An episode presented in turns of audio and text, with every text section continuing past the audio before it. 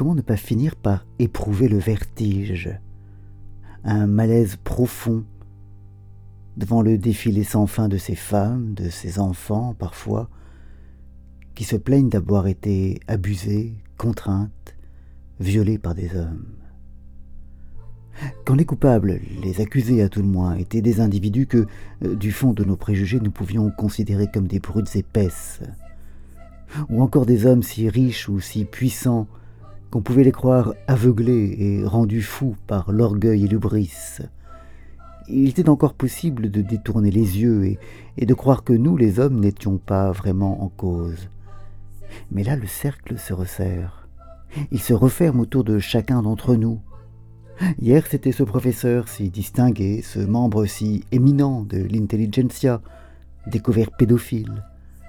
Et aujourd'hui, ce ministre si sympathique, si gentil, pris la main dans le sexe, ou plutôt accusé d'en avoir imposé la prise à des jeunes femmes.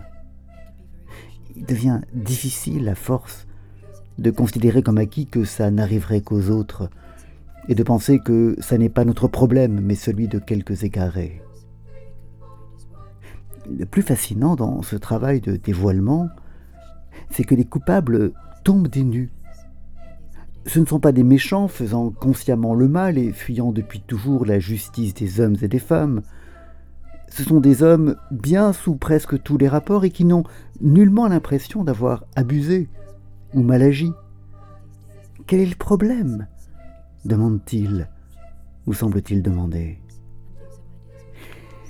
c'est dans cette tombée des nues que le bas, justement, blesse, parce qu'il vient se vriller dans la conscience de nombre d'entre nous, je veux dire euh, nous, les hommes. Je connais en effet cette réaction de surprise, cette incompréhension radicale devant le reproche voilé d'avoir insisté.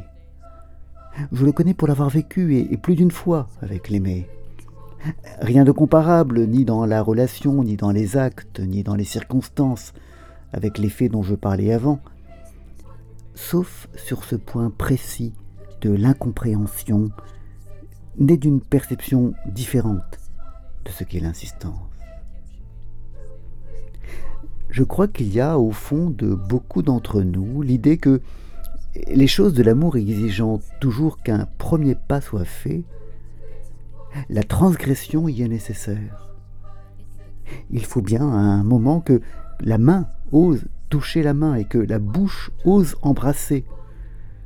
C'est dans ce courage aussi que l'amour se révèle. Mais de cette nécessité de l'audace, culturellement et peut-être génétiquement implantée, nous tirons l'idée voisine, mais dégradée et qui n'a rien à voir de l'insistance.